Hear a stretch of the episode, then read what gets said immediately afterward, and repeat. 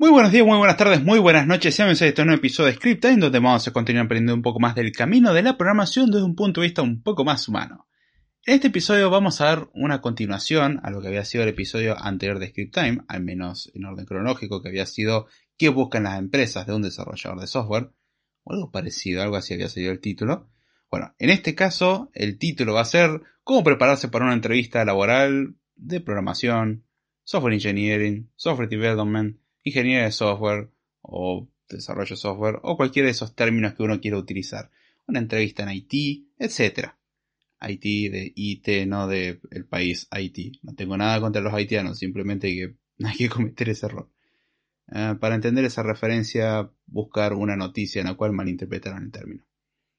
Fuera de ese chiste malo, que en realidad no es tanto un chiste, es algo que sucedió en la realidad, en serio, porque no, la idea de este episodio es hablar un poquitito sobre cómo uno puede prepararse para una entrevista laboral relacionada al mundo de la programación.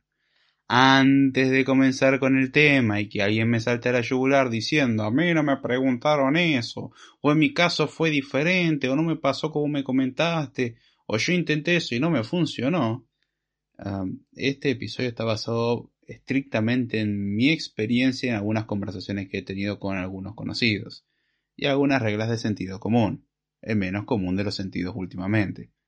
Pero bueno, ese es un de pequeñísimo, bastante grande detalle. Este episodio es bastante personal en ese aspecto, de la misma forma que el episodio anterior tuvo bastantes aspectos personales, y la idea es que esta sea la primera iteración de probablemente muchas que vengan más adelante. Obviamente no puedo hacer una por semana, no tiene sentido, pero cada cierto tiempo me gustaría actualizar un poco el episodio si es que veo que hay algo digno de ser comentado al respecto. Obviamente recapitulando lo visto anteriormente, lo que veo que sigue siendo válido, y lo que veo que ya no es tan importante quizás mencionar de que bueno, eso ya no tanto, y mejor fíjense en estos detalles. De la misma manera, una entrevista es un proceso, uno habla de una entrevista como si fuese una sola cosa, es un proceso, proceso de entrevista laboral. Y cada entrevista es diferente. Literalmente lo que para un entrevistador puede parecer algo bueno, para otro puede ser algo malo, porque los criterios que se buscan son diferentes. Esta no es una ciencia exacta. Si de por sí programar no es del todo una ciencia exacta, bueno, mucho menos este ámbito. De hecho, correspondría más de última a las ciencias sociales, porque podríamos involucrar incluso campos como la psicología y cosas similares. No quiero meterme en cuestiones medio filosóficas al respecto. Hay mucho cuestionamiento, porque hay algunos que prefieren que las entrevistas sean meramente técnicas y hay otros que prefieren que las entrevistas sean mucho más humanas y bla bla bla. Hay toda una discusión a ese respecto. Yo voy a marcar un punto relativamente intermedio en donde tanto el apartado técnico como el apartado personal son importantes. Y de hecho voy a intentar encarar eso desde esos dos puntos de vista. Se van a ir entrelazando entre sí porque es inevitable, y también voy a ir aclarando de que muchas cosas son basadas en mi experiencia. No es que esto va a contener un listado de esto fue lo que me preguntaron a mí, pero son cosas importantes a tener en cuenta. Entonces, bueno, vamos a comenzar con el tema para no hacerlo demasiado largo. Antes que nada, recordemos qué es lo que buscan las empresas a la hora de contratar a un empleado. Que le resuelvan sus problemas, no que le causen más no significa que un empleado no va a causar eventualmente algún problema. El tema es que no podemos en el balance tener más problemas que soluciones. Eh, perdón, más, sí, bien digo, más problemas que soluciones. Si nosotros causamos cinco problemas y solucionamos solamente uno, medio que nosotros eh, somos bastante conflictivos y poco, por así decirlo, apetecibles. Básicamente es algo que no, no es nada bueno en una persona. Así que bueno, ¿Cómo uno se prepararía para una entrevista? ¿Qué es lo importante tener en cuenta al respecto? Es lo que uno se podría preguntar, sobre todo si uno no tiene experiencia. Si alguno tiene experiencia, esto la idea es que sirva como un refuerzo y cada uno pueda compartir su experiencia previa. Es decir, comentar, a mí en particular me fue así, yo aprendí estas cosas, esto estuvo bueno y esto estuvo malo. Es muy importante aprender de cada una de estas experiencias. Bien, comencemos con el apartado más tecnológico, que es a lo que uno se suele enfocar principalmente, sobre todo si no tiene experiencia. O salvo que uno haya hecho alguna especie de curso, que haya dado alguna otra guía o alguna otra sensación, pero creo que el típico a la típica persona, el típico principiante que se quiere meter en el mundo de la programación y trabajar formalmente a la hora de pensar una entrevista, piensa en, bueno, tengo que ser el mejor programador del universo, el mejor que nadie más. No, acá no hay nada que atrapar, pero bueno, aprenderé todos los lenguajes de programación. Eh, invéntese una cancioncita con eso. Bien, uno pensaría de que lo más importante es saberse la mayor cantidad de lenguajes de programación y haber visto la mayor cantidad de cursos, etcétera, ¿no? Y tener la mayor cantidad de títulos, certificaciones y bla, bla, bla. Bueno, eh, la verdad que ni. O sea, sí y no. Es importante o ayuda mucho tener eh, algún título o algo que respalde. Suele ayudar. Pero cada vez tiene menos peso como forma única de selección. ¿Puede una persona que no tenga un título, por ejemplo, universitario, meterse a buscar trabajo? Tranquilamente. ¿Significa eso que va a ser sencillo? No, yo nunca dije eso. En realidad nunca es sencillo. Recién cuando uno ya tiene más experiencia y un mejor trasfondo, es cuando uno puede realmente enfrentarse y decir, bueno, dada mi experiencia, yo sé todo esto. Y esto es muy importante. La experiencia cuenta y mucho. Es preferible mil veces una persona que tiene mucha experiencia y quizás no tantas certificaciones a una persona que tiene cero experiencia pero tres títulos. Porque los títulos son muy bonitos, pero si no los podemos poner en práctica no sirve de poco está bueno el contenido teórico y capaz que uno pueda, no sé, desempeñarse como docente, sin desmerecer al docente. Para mí la docencia es algo que se tiene que hacer por vocación, no porque un título lo diga. Lamentablemente hay muchos malos docentes. Y gracias a Dios hay muchos docentes que son buenísimos y dan gusto, dan muchísimo gusto seguir sus clases. Hay de todo un poco en esto. Pero bueno, algo importante a tener en cuenta es que la parte de títulos está buena, pero no es lo más importante, sino lo que uno sepa hacer. Y acá es donde vamos al apartado técnico. El apartado técnico yo veo que generalmente uno se enfoca tanto en esto que ignora todo lo demás. Y vamos a ver más adelante cómo eso también va a ser importante. El apartado técnico es importante y está bueno prepararse. Para esto está bueno tener proyectos previos. Si uno ha tenido experiencias laborales previas, mucho mejor. Ahora, no me vengan, bueno, yo una vez trabajé en una cafetería, en la cual el entrevistado va a decir, bien, ¿y hacías algún software para la cafetería? No, no, yo solamente servía café. Bien, recuerden eso, si van a utilizar algo como experiencia previa, traten de que sea relacionado al área, lo mismo a la hora de poner el currículum. Está bien que si uno no tiene tanta experiencia, hay que rellenar un poquito. No digo que mientan, no, la idea no es mentir, de hecho, regla de oro, no mientan. ¿Sí? Esa es una regla mucho, muy importante. Entonces, no, no digan, no, yo sí trabajé en todo esto y tengo una super experiencia porque en realidad su hermano tiene el título y ustedes modificaron porque son buenos editando cosas y se adjudican algo que no tienen. Bueno, eventualmente eso sale a la luz, casi más temprano que tarde, y eso descalifica básicamente, así que no lo hagan.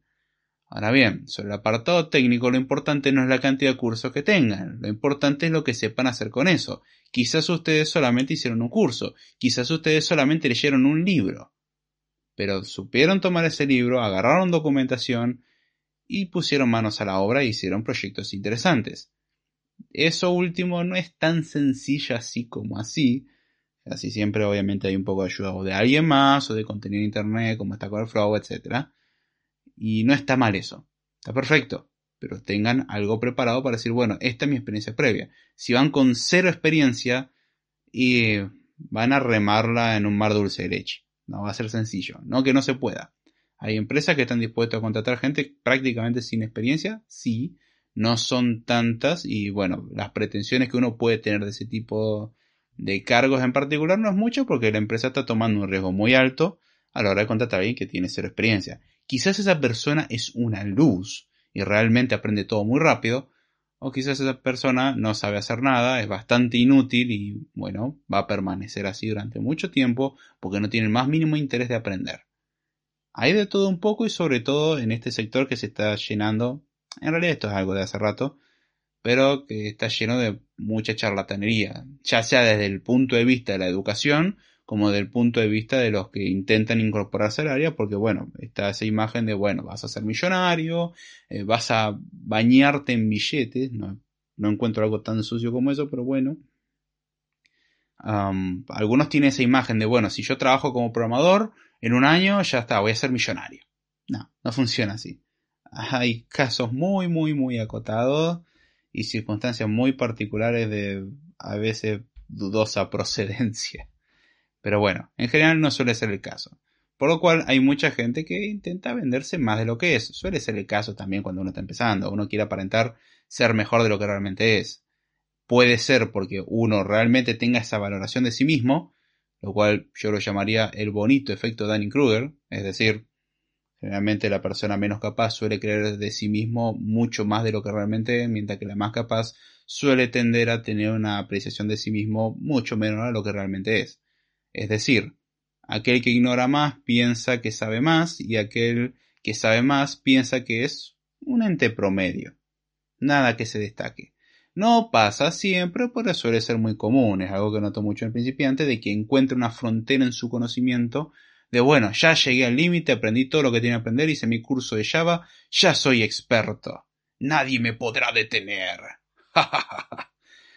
Hasta que hacen la primera entrevista y no quedan. Y la segunda y tampoco. Y la tercera y tampoco. Entonces, en el apartado técnico es importante poner las cosas en práctica. A lo cual es donde uno va a poder reforzar, y esto es lo que vimos en el episodio anterior, las habilidades analíticas, es decir, plantearse un problema e intentar resolverlo, ver qué tanta ayuda necesitamos. De hecho, lo que yo recomiendo para una entrevista es estudien, estudien. Vean lo que se pide y estudienlo, no está mal estudiarlo. Obviamente va a ser un pequeño doping porque van a estar mejor de alguien que no lo está repasando esos temas, sobre todo si no repasa los temas teóricos. Pero um, si alguien trabaja constantemente en el sector, es como que hay ciertos conocimientos que lo va a tener bastante frescos. Entonces, estudien, practiquen. Es sorprendente todo lo que van a aprender en ese proceso. Yo por lo menos antes de varias entrevistas he intentado preparar, viendo qué es lo que se pedía y habían conocimiento que los tenía, pero no los tenía frescos. Entonces me puse a repasar. Nada del otro mundo, hacer algunas prácticas, ejercicios sencillitos, aunque sea para refrescar memoria. Obviamente todo esto depende a dónde uno quiera apuntar. Si uno quiere apuntar a sistemas de alta escalabilidad, y probablemente los ejercicios no sean tan sencillitos. Si uno quiere apuntar quizás algo más, un perfil más tranquilo, bueno, los ejercicios van a ser más sencillos en general. La idea es que no hagan una super plataforma para prepararse para su entrevista laboral, pero no vayan así como así de, bueno, yo apliqué y me dijeron que me iban a conseguir una entrevista y uno va y que salga lo que tenga que salir. Yo entiendo que quieran hacer eso por tantear terreno, pero no pierden nada con prepararse. Revisen la oferta, vean lo que les falta esté preparado, ¿no? No digo que mientan ni nada, porque no van a mentir, es simplemente decir, bueno, sé que esto no lo sé, pero me lo puse a estudiar. Porque hay conocimientos que pueden figurar como mandatorios y otros que son, ¿cómo se dice? Son opcionales, pero em, deseables. Ahí está. Son conocimientos deseables. Bueno, esos conocimientos que uno no tiene, está bueno que uno los empiece a aprender y si en la entrevista se pregunta, ¿qué, experiencia tenés con esto? Y decir, la verdad que no tengo experiencia, pero me puse a estudiar al respecto y estoy aprendiendo estas cosas. Dejar en claro de que uno esté interesado, para mí eso vale mucho. Ver que un candidato que no está del todo preparado para, o sea, no cumple con el 100% de los requisitos, pero lo que los cumple, los cumple bien y los que no los cumple está en vías de hacerlo, y demuestra verdadero progreso, para mí vale oro, vale mucho más que alguien que dice que sabe todo y constantemente me presume lo maravilloso que es. Definitivamente. Entonces, resuelvan problemas, practíquenlo y eso le va a permitir justamente tener mejores capacidades analíticas, capacidad de entender um, una consigna intentar resolverlo. Busquen ejemplos de ejercicios, busquen eh, cosas que pueden implementar, implementen cosas sencillas implementen un ABM, implementen, o si son desarrolladores web, desarrollen varias páginas que no, no tengan un backend, pero que visualmente sean funcionales. Si son desarrolladores backend, desarrollen distintos backends, APIs, practiquen cosas, hagan cosas relativamente eficientes, enfréntense a diversos desafíos, incluso repitan ejercicio con ciertos constraints, con ciertas limitaciones, eso quiere decir básicamente. O sea, si antes lo hicieron eh, utilizando un montón de clases, pongan alguna restricción de, bueno, ya no puedo crear tantas clases. O yo tengo que poder cambiar la base de datos de una forma sencilla. Eso es un constraint que yo podría querer poner. Que es un constraint muy razonable para el mundo real. Eh, hacer algo modificable o poder registrar películas y series, pero más adelante quisiera poder registrar libros. Bueno, al principio uno puede hacer un ABM de, de una biblioteca o el ABM de una... ¿Cómo sería eso? Sí, una tienda de venta y alquiler de películas, medio que eso no existe. ya casi. Un estilo blockbuster. Pero bueno, pueden imaginarse algo por el estilo y después ir ampliándolo. Jueguen con esas cosas, usen su imaginación. Vean cosas del mundo real que existen y hagan una imitación acotada. Prueben con ese tipo de cosas vean cómo mejorarlo o tomen nota de las cosas que podrían haber mejorado. Es decir, bueno, implemente esto y sé que esto es mejorable. Esas son cosas que probablemente en la entrevista le pregunten qué experiencia previa tenés. Y si uno no tiene experiencia laboral real, uno puede agarrar y decir, ok, yo estuve haciendo este tipo de proyecto y si los tiene publicado puede mostrarlo, porque muchas entrevistas, sobre todo hoy en día, luego de la época COVID, son remotas. Entonces, no solamente se les va a ver la cara muy probablemente, sino que pueden compartir pantalla. Muestren lo que tienen. Si lo pueden poner en el currículum, pongan el currículum. Si lo pueden poner en LinkedIn, pónganlo en LinkedIn. Si están en una entrevista, ofrézcanlo. Digan, hice tal proyecto. ¿Querés que te lo muestre? Muy probablemente lleguen a decir no es necesario. Pero déjenlo a la vista, déjenlo de una forma tal de que la persona pueda hacerlo. Tampoco vendan que es la mejor solución. Porque eso ya estamos quedando un poquitito como engreídos pero practiquen. Lo mismo que si hacen un repositorio y lo suben, dejen claro lo que ven mejorable. Cuestión de que una persona quizás de recursos humanos no lo sepa interpretar, pero una persona del área técnica probablemente sí vea un mínimo interés en hacer algo bien. A ver, hasta ahora lo que estoy diciendo es básicamente demuestren interés. Analicen cuánto tiempo les toma. Si ven que son muy lentos, bien, claramente hay algo que mejorar. Encuentren las ventajas y desventajas de sus implementaciones. Prueben hacerlo de distintas formas, aplicar patrones de diseño si es posible, o piensen en por qué es útil o no aplicar patrones de diseño. Practiquen, entiendan los patrones de diseño si es necesario. Eh, ya sea patrones de diseño visual al estilo MVC, MVP, MVVM o Viper o cualquier otro que ustedes quieran. practiquen con patrones de diseño clásico la pronunciación de objetos sepan responder preguntas, porque cuando le hagan preguntas técnicas, probablemente pasen por una etapa primero de conocimiento general, a ver qué conoces, qué experiencia tuviste, por qué decidiste ir por este lado. Es importante poder responder ese tipo de preguntas. Van a preguntar mucho los porqués. Estén dispuestos a responderlo. Prepárense para ese tipo de preguntas. ¿Qué errores potenciales uno podría tener? ¿O cuál fue el mayor error que se encontraron? ¿Cuál es la metida de pata más grande que se mandaron? Y más vale que sepan responder el por qué pasó y cómo resolverlo y cómo evitarlo. Son, si usted puede decir, no, yo la verdad que no tengo ninguna metida de pata grande, bueno, genial. Gracias por darnos indicios de que usted no tiene mucha experiencia. Está bien, a medida que uno va avanzando, probablemente la metida de pata puede ser cada vez más grande porque la escala sobre lo que trabaja es mayor. Pero puede comentar de un potencial fallo que uno se dio cuenta, o un potencial fallo que alguien más se dio cuenta sobre lo que uno hizo y lo que usted aprendió al respecto.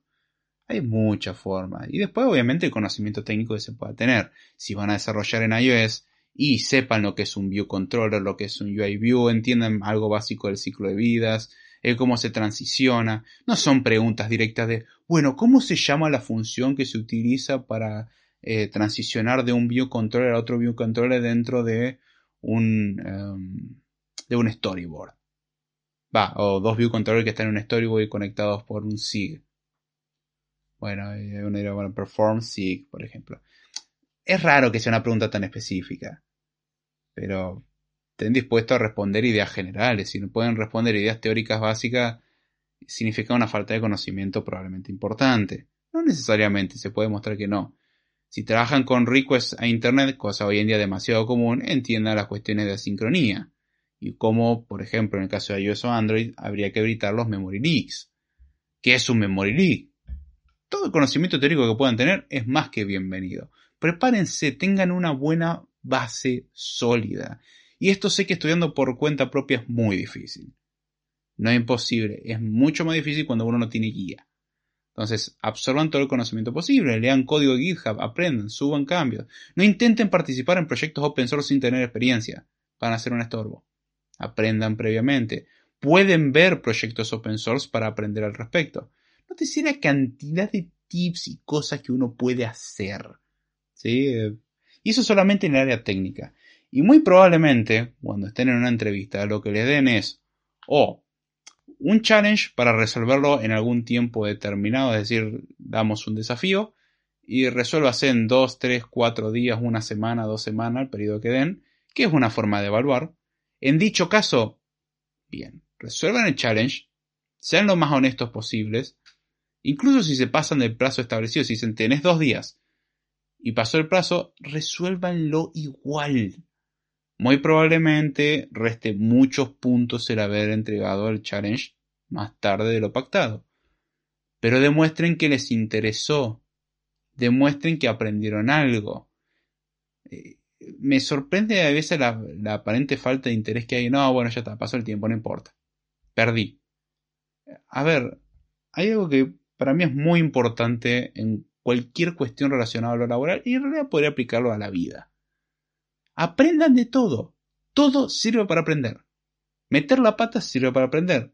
Hacer las cosas bien sirve para aprender. Es bien. Reforzamos por este lado las cosas salen bien. Y si metieron la pata, vean el por qué. Si vieron un ejercicio le costó más de lo esperado y lo pueden resolver eventualmente, dense cuenta qué fue lo que les costó. Porque ahí tienen una señal muy clara de qué es lo que tienen que aprender y reforzar. Me sorprende quizás el derrotismo que tienen muchas personas, sobre todo cuando se presentan en la primera entrevista, no, ya estaba, fallé. me rindo. Y, yo entiendo la sensación, no voy a negar que no hubieron varias veces que sentí lo mismo. Pero con el tiempo y la experiencia ya es como un poco inconcebible. Ya que están en el baile, aprovechen. Eh, saquen el conocimiento posible.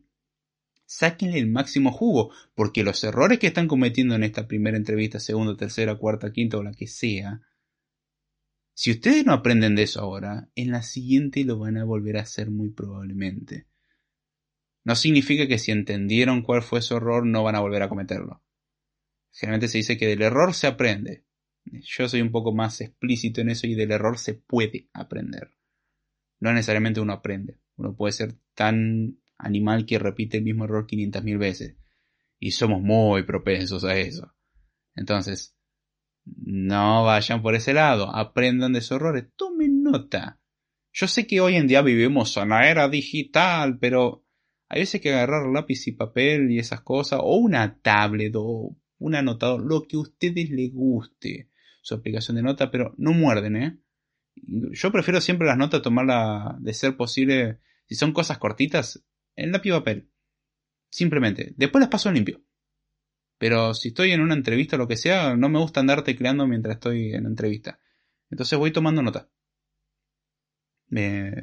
yo tomo notas durante la entrevista sobre detalles que me van comentando, eh, que después probablemente van a redundarse en algún correo electrónico que terminen enviando. Pero prefiero tomar nota. Tomar nota y tomen nota. Quizás el 70% de las notas las van a tirar a la basura. No importa. Toda información útil que puedan sacar úsenla, aprovechenla. It's for free. Em, bien, eso los challenge. Y hay otros que son como challenge, pero en vivo. En algunos casos, por ejemplo, en mi caso actual se le llaman katas. Que sí, también es un nombre relativamente genérico.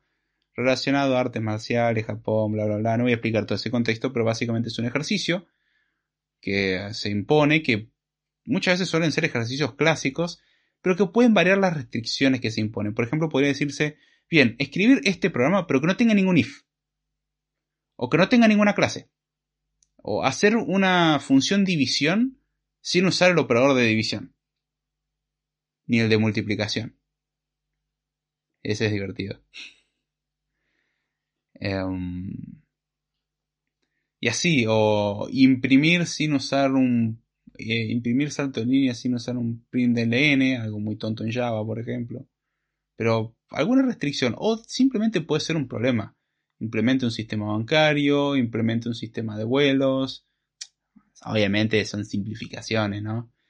em, implemente un pequeño ABM, lo que sea. Pero son ejercicios que le van a dar y muchas veces, o sea, está el challenge que a uno le encargan hacerlo en tal periodo de tiempo en tu tiempo libre. Y hay otros que son en vivo. Me han pasado ambos. Me han dado challenges que le he tenido que resolver en un tiempo determinado. Si van por ese lado, eh, demuestren todo lo posible su conocimiento, háganlo todo prolijo. Si hay algo digno de ser comentado, que se comente. Si tienen dudas, pregúntenlas. Si tienen... Em, si ven mejoras, déjenlas planteadas. Yo tomé esta decisión porque... Y déjenlas planteadas.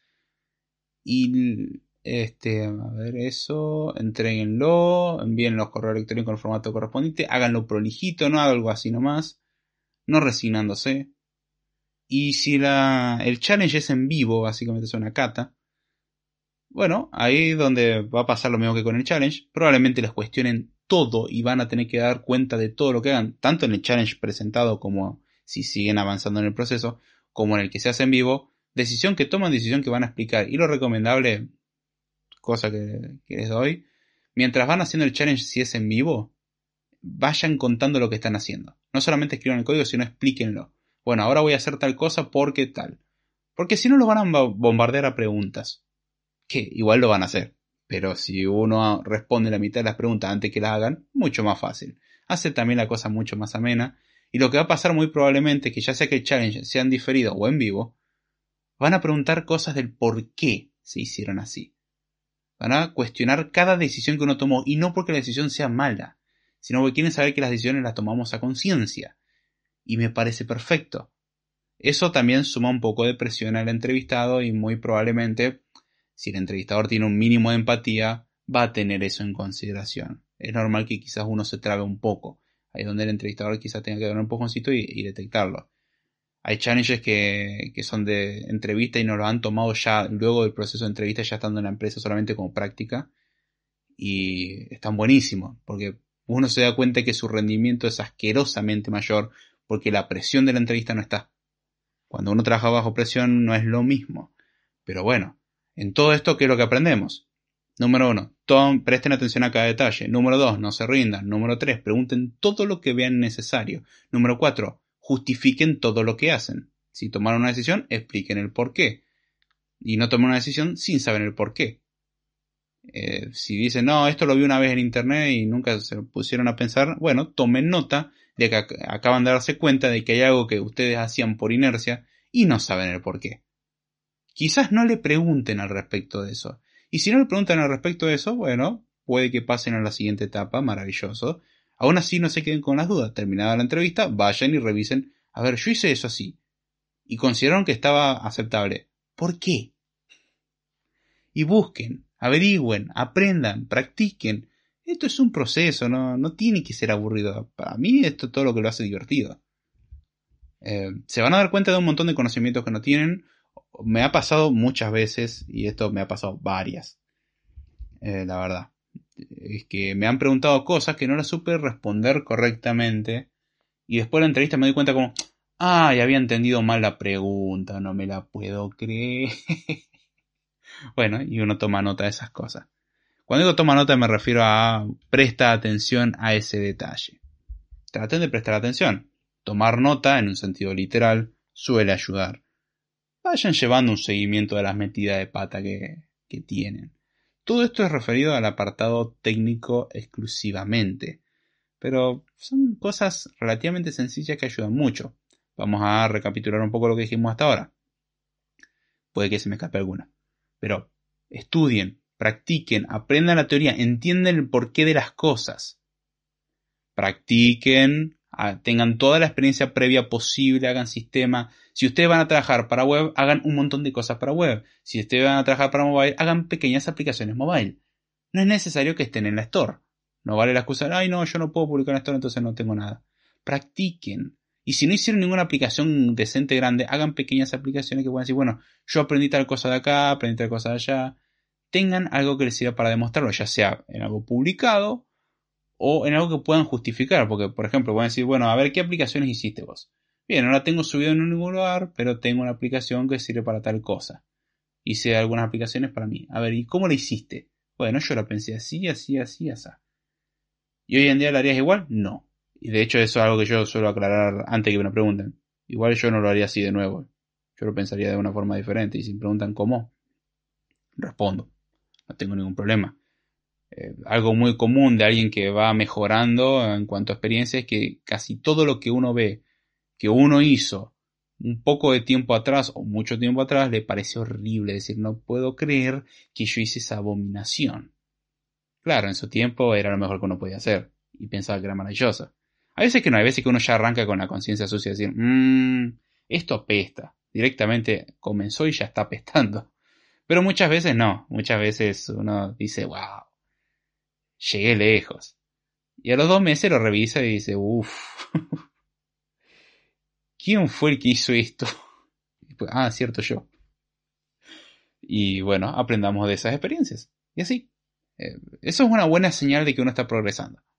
Si uno después de un año ve el código y dice, ¡ah, qué buena implementación! Eh, o sea, ve que todo está perfecto y no cambiaría absolutamente nada, es una muy probable señal de que uno se está estancando o ya se estancó hace rato. No significa que todo lo que uno hace está mal, pero hay cosas que uno puede decir, ok, en este contexto es razonable, pero yo lo mejoraría así. No sería necesario en este caso, porque puede darse el caso de que, ok, en este caso funciona perfectamente para lo que se hizo. Pero si yo quisiera hacer algo más genérico, claramente no iría por este lado. Son cosas que uno puede aprender. hacer resoluciones ah, más genéricas, resolver problemas más genéricos. Entonces practiquen todo este tipo de cosas. Practiquen, estudien.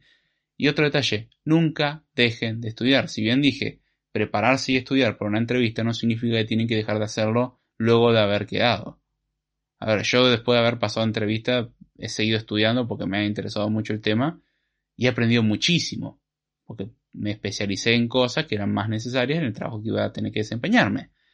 Y asimismo, aprendan cosas nuevas, no importa si no van a enfrentar una entrevista laboral en el próximo año o en los próximos dos años. Sigan manteniendo eso al día y sigan practicando y aprendiendo. Siempre se aprende. Grave error de decir, bueno, ya está, ya terminé mi entrevista. Por eso también hay mucha gente que puede estar 5 o 6 años en un lugar y después va a otro y le cuesta pasar por una entrevista. Por el mero hecho de que, claro, está fuera de práctica. Se estancó con lo que sabía y bueno, ahí sufre los um, riesgos y peligros que puede llegar a tener el estancarse. Cosa que está en un script time anterior. Que empezar a hacer referencias a, episodios anteriores. Y esto es lo que puedo comentar muy a grosso modo del apartado técnico. Sepan comentar su experiencia anterior, tengan conocimiento lo mejor posible, generen su propia experiencia si es que no la tienen ya, o combinen, si ya tienen experiencia de otros lugares con los que trabajaron y a su vez tienen otros proyectos y cosas que practicaron, coméntenlos. Lo que vean destacable, menciónenlo. Dato importante igual en todo esto. No intenten impresionar a aquellas personas con las cuales se están entrevistando. El objetivo acá no es dejarlos maravillados con lo geniales que somos. De hecho, eso podría ser tachado de, o mejor dicho, tildado de fanfarronería, de ente insoportable y alguien que no queremos trabajar con. ¿Por qué? Porque va a estar constantemente presumiendo lo maravilloso que es. Por lo menos a mí no me gustaría trabajar con alguien que está constantemente enrostrándome lo increíble y maravilloso que es. No significa que me caiga mal una persona con mucha experiencia. Por el contrario, me da mucha curiosidad alguien con mucha experiencia. Es alguien de quien quiero aprender por de aquellas personas con las que trabajo y tienen más conocimiento que yo, que suele ser un muy buen porcentaje. Y eso es algo que a mí en particular me llena de gusto, me encanta porque lo puedo bombardear a preguntas. Obviamente no constantemente o me sacarían a patadas, pero eh, trabajo con gente que está dispuesto a explicarme las cosas, o está dispuesto a contarme algo de su experiencia o compartir material. Y para mí eso es oro. Para mí, ser alguien colaborativo vale oro. Y hablando de algo alguien colaborativo, vamos a pasar un poquitito más al apartado de lo que se conocen hoy en día como soft skills. Y hay 20.000 cursos y coaching que se venden al respecto. No tengo una opinión muy positiva al respecto de la capacitación, valga redundancia, al respecto de esto. sea, capacitación en coaching, o que le hagan a uno coaching, o cómo ser un excelente líder. A ver, los tips están buenos, pero para mí un líder se hace con la práctica. No, no es como que hay un recetario de hacer estas cosas y vas a ser un maravilloso líder. Salvo que sea líder de una entidad coercitiva, que es el término que se utiliza hoy en día para no... Va, un eufemismo lindo. Sí, los eufemismos son lindos, es la característica que tienen. es un bonito eufemismo, en este caso no redundancia. pero básicamente esos son otro tipo de líderes que recomiendo no ser. Sí, pero hay que liderar el equipo y llevarlo adelante y bla, bla, bla. Es muy bonito, estoy totalmente de acuerdo con eso. Eso es algo maravilloso. Tener buenos líderes es algo que ayuda muchísimo. Pero hoy en día hay como una especie de burbuja alrededor de eso. Es como ah, el término agile. Tenemos que hacer todo agile y es maravilloso y es Scrum. Y los principios detrás de eso yo no los veo malos. Me parecen muy interesantes y son buenos. ¿Cuál es el problema? Que los términos se prostituyeron con un montón de marketing y con un montón de mala praxis. Listo. ¿Qué es lo que tenemos como resultado? Un desastre que suele causar más problemas que soluciones. Es triste. Pero sí, suele pasar con cualquier cosa que funciona bien, se abusa de eso, se lo tergiversa, se lo tuerce por todos lados y se lo intenta vender de todas las maneras posibles. Así como pasa con las capacitaciones de programación. Está lleno de cursos, y este en términos más que nada argentino y alrededores, está lleno de chantas que intentan vender eh, un futuro increíble haciendo mi super maravilloso ultra corto curso bootcamp o lo que sea. Síganme, no lo voy a defraudar, prácticamente están diciendo. Hay que es argentino, conoce esa referencia. No voy a entrar más en detalle. Pero bueno, em, no tiene nada que ver con ese contexto político, por la duda. Es simplemente eh, es como esa sensación que intentan evocar y em, no, no me gusta mucho. No significa que no haya gente buena haciendo ese tipo de material, ¿eh? hay gente buena. Pero en el medio de esa gente buena hay mucha más que, la verdad que son ladrones y estafadores. Hágase con mucho cuidado. Pero bueno, las soft skills están muy de moda hoy en día. Y eso no deja de ser importante también en sí. O sea, no porque sea una moda, es porque es importante. Es importante en sí. ¿A qué se refieren a soft skills? O a que le llaman soft skills las habilidades blandas. Bueno, es básicamente la cualidad humana en sí. Sea, qué tan empático es uno, ah, qué tan bueno es uno expresándose, comunicándose, ayudando. O sea, ser una buena persona, básicamente, un buen trabajador, fuera de lo técnico específico. Porque hasta ahora hablamos de cosas técnicas y específicas, que es lo que uno se suele centrar, pero algo en lo que falla generalmente el principiante en no enfocarse en otras cualidades, quizás no tan técnicas. Y una de las que yo voy a recalcar, remarcar, y creo que es mucho, muy importante, es la capacidad de hablar. No significa que uno sea un excelente orador, que uno vaya a convencer a las masas, que uno... No, simplemente ser uno capaz de hablar, expresar lo que uno está pensando. No significa expresar la opinión sobre todo lo que uno va pasando. Pero sí, el, si le preguntan algo, ser capaz de responder. ¿Sí? O sea, que no haya que básicamente arrancar cada palabra de la lengua y, preguntarlo todo, sino que uno naturalmente responda a la pregunta y dé pistas de posibles preguntas posteriores. Es decir, si a uno le preguntan, ¿tenés experiencia laboral previa? Sí. Estaría bueno que uno en vez de decir sí, diga, sí, trabajé en una, dos, tres, cinco empresas o estuve trabajando como freelance o estuve desarrollando algunos proyectos que los fui vendiendo o lo fui publicando, lo, que sea. Eh, no, no responder con sí, no, quizás. Dar respuestas más elaboradas y esto se practica. A ver, si vamos al caso, uno me podrá decir, pero me da vergüenza. Eh, este es todo un tema en las entrevistas. A ver, acá es donde lo vuelvo más personal. al, que, al que conoce el podcast del principio, sabe lo voy a hacer referencia. Yo cuando empecé el podcast, si bien siempre más o menos tuve la facilidad de quizás conversar una vez que un tema estaba establecido, problema que en parte sigo teniendo hasta el día de hoy. Em, comenzar el tema es algo complicado y hablar en público es algo que me cuesta mucho.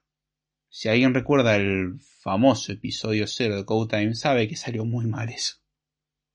Y sabe que lo mantengo ahí, ya conté esta historia 20 veces. como un mero recordatorio de acordate de cómo fue que empezaste. No se te quieran subir demasiado los humos. Yo creo que desde que empecé el podcast hasta el día de hoy, a pesar de que normalmente hago el chiste de que, bueno, no, muchas cosas han cambiado desde ese tiempo. Que hay cosas que realmente no han cambiado mucho desde ese tiempo y hay otras que sí. Creo que he mejorado relativamente bastante en cuanto a la capacidad de al menos establecer una exposición por práctica. El mero hecho de haber hecho más de 200 episodios de Code yo creo que algo tiene que servir para, no sé, ser un poco más flexible a la hora de hablar, quizás improvisar un poco mejor, no olvidarse tanto, aunque a veces que me quedo en blanco, eso no, eh, no deja de pasar, sin ir más lejos, en este escrito me pasó a mitad de camino. no está editado ese momento. Pero son cosas que uno tiene que saber manejar y recordar un detalle muy importante sobre una entrevista laboral. Una entrevista laboral no es un juicio en el cual nos buscan condenar, aunque muchos piensen que es eso. Una entrevista laboral es una conversación. Es simplemente hablar. La persona con la que están hablando no es su enemigo. No voy a negar de que hay una presión porque tenemos un interés y en este caso es caer bien y que nos crean lo que estamos tratando de decir, no porque seamos unos mentirosos, sino por el hecho de que quiero que lo que exprese sea convincente. Si lo que expreso no es convincente es un problema, aunque yo esté diciendo la verdad, no convencí a la otra persona. Puede parecer que estoy mintiendo y no es lo que estoy queriendo lograr. Quiero que mostrar que lo que puse en el currículum lo que tengo publicado es verdad. Y si yo lo contradigo diciendo no, yo no sé nada, y el currículum dice, che, pero acá dice que tenés algo de experiencia y vos decís que no te sabe nada. Alguno de los dos me está mintiendo, cuando en la lo que en realidad uno está queriendo decir es, yo sé cosas, pero me falta mucho y soy consciente de mi ignorancia. Una cosa es explicarlo de una forma más clara y otra cosa es decir eso. De la misma manera, hay que tener cuidado con las palabras que se emplean. Um, yo quizás hay veces que intento ser demasiado cuidadoso a ese respecto. Um, más que nada por, una obsesión que nos inculcaban al principio de la carrera a la hora de convertir expresiones del lenguaje natural a expresiones lógicas, tratando de eliminar toda ambigüedad. Ahí es cuando uno es consciente de lo ambiguo que es el español. Si no saben eso, les recomiendo convertir expresiones del lenguaje natural, es decir, expresiones habladas o escritas, en lenguaje lógica, en, por ejemplo, lógica proposicional. Aprendan lógica proposicional e intenten convertir lenguaje natural en lógica proposicional. Buen viaje. Van a aprender de que, ay, qué ambiguo que es el español. Eh, y el inglés y todos los idiomas, ¿sí? Pero el español es particularmente muy ambiguo. Así que está. Em, presten atención a ese detalle. Entonces sean cuidadosos. No es lo mismo decir yo no sé nada. Bueno, yo conozco a este respecto, pero me falta aprender sobre tal tema no estoy usando las mejores expresiones en este momento, no se me ocurren tampoco, son cosas que también van sobre el momento. Pero sean atentos a eso y dense cuenta cuando meten la pata en la forma de hablar. Y prepárense, practiquen. No, no, es pecado agarrar y practicar la entrevista antes de hacerla. Practíquenla de ser posible con alguien más o grábenla. Ese es uno de los ejercicios que menos me gusta hacer y prácticamente no lo hago. No me gusta escuchar mi voz, hay gente que le fascina escuchar su voz. Y una de dos. O tiene una habilidad sorprendente de que puedan escuchar su voz. Esa es una de mis teorías. O tienen un ego gigante. Suele ser muchas veces también ese segundo caso. No voy a juzgar cuál es el caso en cada uno. En mi caso, no me gusta escuchar un audio donde tomo mi voz. No porque me parezca que mi voz es horrible, pero no me gusta. Uno de los detalles por los cuales es obvio que puede no gustar es porque quedan expuestos los errores que uno va cometiendo, las muletillas que uno tiene. Sin embargo, yo tengo un montón. Soy muy redundante de vez en cuando. No porque dé vuelta 30 veces sobre la misma idea, sino por el hecho de que hay veces que repito la misma expresión una y otra vez. son cosas que me cuestan sacármelas de encima. Eh, de a poco uno va practicando y va mejorando, pero sigue siendo difícil. Entonces, dense cuenta de eso. O grábense en un video. Me acuerdo cuando hice el curso de lengua de señas que uno de los ejercicios era grabarse y... ¡Ay, qué vergonzoso que era eso, por favor! qué horrible, era algo que no me gustaba ver porque eran 500 errores por minuto. Era impresionante. Bueno, aprendan de eso. Sé que puede ser muy incómodo y feo, háganlo. Porque si no lo hacen ahí, lo van a cometer en la entrevista. Y si ustedes quieren el trabajo, y capaz que no les conviene cometer ese error en la entrevista. Entonces practiquen la entrevista. Hay preguntas que son clásicas, piénsenlas. Tampoco respondanla de forma tal de que suene todo armado. ¿Cuál es tu debilidad? No, es que yo trabajo demasiado bien y a veces que me esfuerzo demasiado. Pues eso es una mentira más grande de una casa, eso no se lo come nadie. Sean realistas también. Pero practiquen. Hablen con alguien más. Si hay alguien que pasó por entrevista, díganle que los entreviste. Que los evalúe y si tienen algún amigo que sea sincero, lo cual no es tan fácil. Que los mate con una entrevista, literalmente que los haga perder con una entrevista. Y el estar con alguien en confianza ayuda mucho. Traten de no reírse mucho, puede ser una experiencia muy divertida también. Traten de ser serio con alguien con el que uno siempre hace bromas, es complicado. Pero un buen ejercicio, este no lo puse en práctica nunca, pero me suena divertido y horrible a la vez. Es agarren a algún compañero con el cual tengan confianza y hagan lo que los maten con una entrevista. Literalmente le tomen una entrevista imposible. Pero prepárense para eso. Una vez que se prepararon para eso, pasar por una entrevista normal en juego. Pero una entrevista, recuerden, es una mera conversación. Yo la verdad que las entrevistas las suelo arrancar siempre con mi un patrón. Los primeros 2 a 5 minutos estoy súper nervioso. Me pasa lo mismo cuando empiezo a hacer podcast en vivo, sobre todo cuando es grabado. La presión es mucho menos, pero cuando es en vivo es la metida de pata va a quedar. Qué lindo cuando se me lengua la traba y arranco el podcast. Mira, los que escuchan Code en vivo saben lo que hablo. O escuchan versión larga. Um, pero en los primeros minutos de la entrevista me suelo poner nervioso, o sea, arranco nervioso, como, uy, ¿qué, va a pasar? Y después, cierto, esto es una conversación. Y trato de llevarlo como una conversación. Y es literalmente una conversación. Y he tenido entrevistas muy agradables, entrevistas que he terminado y he dicho, ok, soy consciente de mis errores, tomo nota de eso.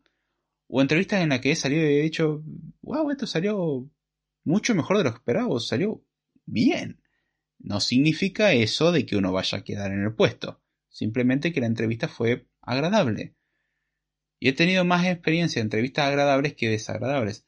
Van a ver de todo, pero muchas veces es una cuestión de perspectiva, de no, no, la entrevista es algo malo. La entrevista no es mala. Sobre todo si hablan con alguien que tiene una mínima experiencia, pueden intercambiar opinión. Eso es algo que me, me encanta. Conversen al respecto, es una conversación. Cuando van con los temas técnicos, y no van así, como quien dijera, sin conocimiento. Iba a usar otros términos, pero pueden sonar vulgares, mejor no. Pero van con un mínimo de conocimiento. Charlen, es una conversación. De hecho, pregunten, eso es una de las cosas importantes. En entrevista pueden preguntar. Porque tal cual a uno le preguntan cuál es la experiencia previa que uno tiene, uno puede preguntar al entrevistador, sobre todo si es alguien técnico, sobre todo en la parte técnica, disculpa, ¿te puedo preguntar cuál es tu experiencia? Traten de buscar la forma más amortiguada de preguntarlo porque no suene como un desafío, ay, vos quién sos, como para preguntarme. No es la intención. Pero eh, muchas veces, si la entrevista está buena, van a preguntar, ¿tenés alguna duda? Uno puede decir de curioso. Y aprovechen y sáquense todas las dudas. Suponiendo que yo entro ¿Qué, es lo que se supone que... ¿Cuál va a ser mi rol? ¿Trabajan con alguna herramienta en particular? ¿Qué metodologías usan? ¿Qué experiencia previa tenés? ¿Cómo comenzaste en esto? Por curiosidad, demuestren curiosidad, eso vale mucho. Si ustedes van a, directamente al hueso, solamente, bueno, voy a responder preguntas técnicas y eso es todo, probablemente no van a encajar. Les interesa en muchos casos que uno sea capaz de demostrar interés. ¿Suena redundante? No lo es. Eso sí, rimó. Pero demuestren que les interesa. Ya sea de la parte de recursos humanos, por decirlo así, estoy siendo muy generalista con ese término, como de la parte técnica, demuestren interés, pregunten cómo, cómo se trabaja en la empresa, cuál es, cuál es la modalidad, cómo se organizan. Pregunten sobre los beneficios que van a tener, no pregunten sobre el sueldo. No, no vayan a preguntar ¿Cuánto se gana acá? Ah, y esta es la parte que detesto de las entrevistas. Muy probablemente le van a preguntar cuál es su sueldo deseado. Ah, nunca den un número fijo. den un rango y digan que es negociable. Estén dispuestos a negociar.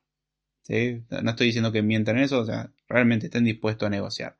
Pero den un rango de lo que ustedes están esperando. Voy a dar números redondos solamente para simplificar las cuentas, no porque los números sean reales, ¿sí? Imaginemos. Uno dice, bueno, yo estoy esperando entre 100 y 150 mil pesos. O a mí me gustaría cobrar algo entre 100 y 150 mil pesos. Es el, rango que más o menos lo estoy pensando. Quizás la empresa está dispuesta a pagar hasta 80 mil. Ok, dado el momento, y esto suele suceder prácticamente cuando uno ya tiene la oferta eh, aprobada de, ok, si vos querés te contratamos, ahí es donde suele venir la oferta monetaria. O se suele discutir ahí. Hay veces que se discute recién al final del tema. Eh, está bueno que lo pregunten al principio porque sirve como filtro, porque a veces la empresa no está dispuesta a pagar eso y bueno, listo. Eh, sean cuidadosos con eso porque también hay muchas desprolijidades, sobre todo si hay intermediarios. Pueden haber muchas desprolijidades. Cosas que le ha prometido un intermediario por las dudas, y eso lo digo lamentablemente por experiencia personal, corroborenla durante la entrevista. Si ustedes le prometieron ciertos beneficios, pregunten esas cosas. No específicamente, ¿es cierto? Sí. No, o sea, pregunten cuáles son los beneficios o si los pueden comentar al respecto. Porque literalmente los intermediarios, dependiendo del caso, pueden llegar a dar información no tan precisa. Presten atención a esas cosas y piénsenlo muy bien antes de aceptar una oferta. No digo que no las acepten, estamos acá para pasar una entrevista. Este, pero piénsenlo bien tomen las decisiones a conciencia, no, no intenten forzarse, no, no, bueno, si está bien, está bien, si están en una situación desesperada lo entiendo, pero si no es el caso, no se apresuren. Lo mismo que con las entrevistas, prepárense bien, y si les va mal, no se mueren con eso. Ok, aprendan todo lo que hicieron mal en eso, lo que vean que les falló, y pregunten, pregunten, nuevamente pregunten, por el amor de Dios, pregunten. ¿Qué fue lo que vieron que no me hacía capaz o que, o que tendría que mejorar, pidan feedback en todo. Pregunten que, por cuál fue la causa, si me pueden decir, o qué es lo que ve mejorable. Estoy, estoy, interesado en mejorar, demuestren interés, aunque no hayan quedado, demuestren interés, aunque vean que ya están condenados y no van a quedar, no se rindan hasta que le digan, ok, listo. Si están muy acotados de tiempo y qué sé yo, yo lo entiendo. Pero si tienen la posibilidad de quedarse hasta el final del proceso, salvo que sea demasiado descarado el lugar y no, bueno, queremos pagarte 25 mil pesos eh, con un monotributo, te pedimos experiencia de, de super ultra senior, que trabajes 16 horas al día y eh, está, ya eso es alevoso. Lo que acabo de describir prácticamente es esclavitud. Pero, salvo que sea demasiado grave la situación, Pregunten qué, qué, es lo que ven que puedo mejorar. Veo que no quedé. Quiero ver cómo puedo mejorar. Hay lugares donde no les van a siquiera responder y hay lugares donde van a decir, está bien, vemos que te faltan conocimientos técnicos, céntrate más en esto. Es lindo cuando uno habla con gente técnica porque muchas veces ellos pueden llegar a dar una respuesta a esta pregunta con bastante certeza. Es decir, veo que vas bien encaminado o veo que no tenés prácticamente experiencia, te recomendaría ir consiguiendo experiencia, por ejemplo. Y hay que me diga como excusa, no, es que no tengo, no consigo trabajo, justamente si quiero conseguir experiencia, no es la única forma de conseguir experiencia. Un pintor no se hace solamente vendiendo cuadros, se hace pintando. Un programador se hace programando. Programen. Demuestren lo que aprenden. Y no hagan siempre el mismo proyecto. Hagan proyectos que implique hacer cosas diferentes, cosas a las que no están acostumbradas. Cambien completamente el contexto, cambien de lenguaje, les va a cambiar la forma de pensar. Pero bueno, eh, con respecto a lo que son las soft skills, hablen, aprendan a hablar, practiquen hablar, hagan muchas preguntas, sean curiosos, no los maten tampoco a preguntas, pero si le dan la posibilidad, hagan preguntas. Si le dicen, ¿tenés alguna pregunta? Tengan por lo menos dos o tres. Terminar una entrevista sin preguntas suele ser una mala señal.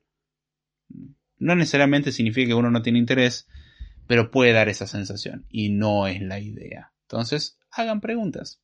No está mal hacer preguntas. No pregunten cuánto se gana, no pregunten si hay maltrato laboral y esas cosas no se preguntan. Pero sean curiosos. A ver, ustedes quieren estar ahí. Traten de ver cómo es la vida ahí. Anticípense todo lo posible. Que si entran, les sea lo más fácil adaptarse porque ya saben. Y pueden que se den cuenta que hay herramientas que ustedes no están familiarizados. Entonces ustedes se ponen a aprender eso. Y si no quedan, aprendieron una herramienta nueva que puede que la tengan que usar en otro lugar. Vale de repente como un mínimo de experiencia a la hora de decir, ok, yo estuve revisando esta herramienta, me pareció interesante por esto, esto y esto. Qué curioso cómo el fracaso o el fallo en una entrevista lleva a que en otra entrevista sea material, literalmente. Ustedes no saben cuál va a ser la siguiente. Y puede que la siguiente entrevista, o sea, la siguiente que haga referencia a eso, puede que sea en un año después. Puede que pasen ese proceso y después desean cambiar de empresa más adelante. Y van a otra y de justo le preguntan, ah, sí, yo lo estuve viendo y me pareció interesante. Al final nunca, no la tuve que usar directamente, pero me gustó por tal cosa. Sepan explicar los porqués. Y diviértanse. Esa es la parte más difícil, pero puede llegar a ser muy placentero una entrevista. Si son curiosos sobre todo, es oro. Es como, experiencia gratis, gracias. Hablar con gente experimentada vale oro. Realmente. Si realmente les gusta esto, eh, puede ser muy divertido también. Uno puede toparse con personas que no están dispuestas a responder. Me parece una mala señal. Pero si uno se encuentra que las personas son amigables, eso está bueno. Caer bien ya antes de entrar está buenísimo. Puede que no vean a esa persona cuando trabajen, ciertamente, pero vayan entrando de la forma correcta. Ya antes de entrar queden bien. Y no es por una actuación, es por real interés. Si realmente les gusta esto, hay para divertirse. También es cierto, y ya con eso voy cerrando, hay experiencias que pueden ser bastante negativas, ya sea desde el punto de vista laboral como desde el punto de vista de la entrevista. Hay casos en donde el entrevistador o alguno de los intermediarios trata de menospreciar la experiencia de uno, decir, mmm, tu currículum no está bueno, o no, estaría bueno que tengas más experiencia, que puede ser cierto, pero muchas veces con el ánimo de, bueno, nosotros somos geniales y hay que rebajarte. Y hay gente que o puede dar el feedback real de decir, prestar un poco más atención, o sea, no, no hagas que tu currículum sea un notepad, o sea, un blog de notas. O sea, eso es un, eh, una crítica constructiva. Hace algo que sea un poco más vistoso. Tampoco le ponga todos los firulete que vea, pero hace que sea decente. Decorar un poquito. Tampoco la exageración. Pero hay muchos casos y hay que saber distinguirlos con mucho cuidado. Hay casos que son alevosos, donde literalmente la otra persona, por alguna extraña razón, tiene el afán de menospreciar a cualquier candidato que entre. Eh, y es triste eso, pero pasa. Hay veces que el entrevistador puede llegar a ser hostil. Realmente hostil no es una muy buena señal. Para mí levanta una red flag, lo mismo que si responden que no son muy organizados o cosas por el estilo. Ah, hay varias red flags. Eso podría ser un tema para un futuro script time. Pero bueno, um, a priori esto es lo que tenía que decir. Resumen, practiquen, practiquen y practiquen, aprendan, sean curiosos, pregunten, ¿sí? estén dispuestos a hablar, eso es muy importante. La capacidad de comunicarse es algo muy valioso. Si ustedes no saben, o sea, si saben explicar algo, es porque probablemente lo entendieron. Es muy difícil explicar algo realmente sin entenderlo. No que no se pueda, dije difícil. Entonces, sean capaces de explicarlo y mientras lo van explicando se van a dar cuenta de todo lo que les falla.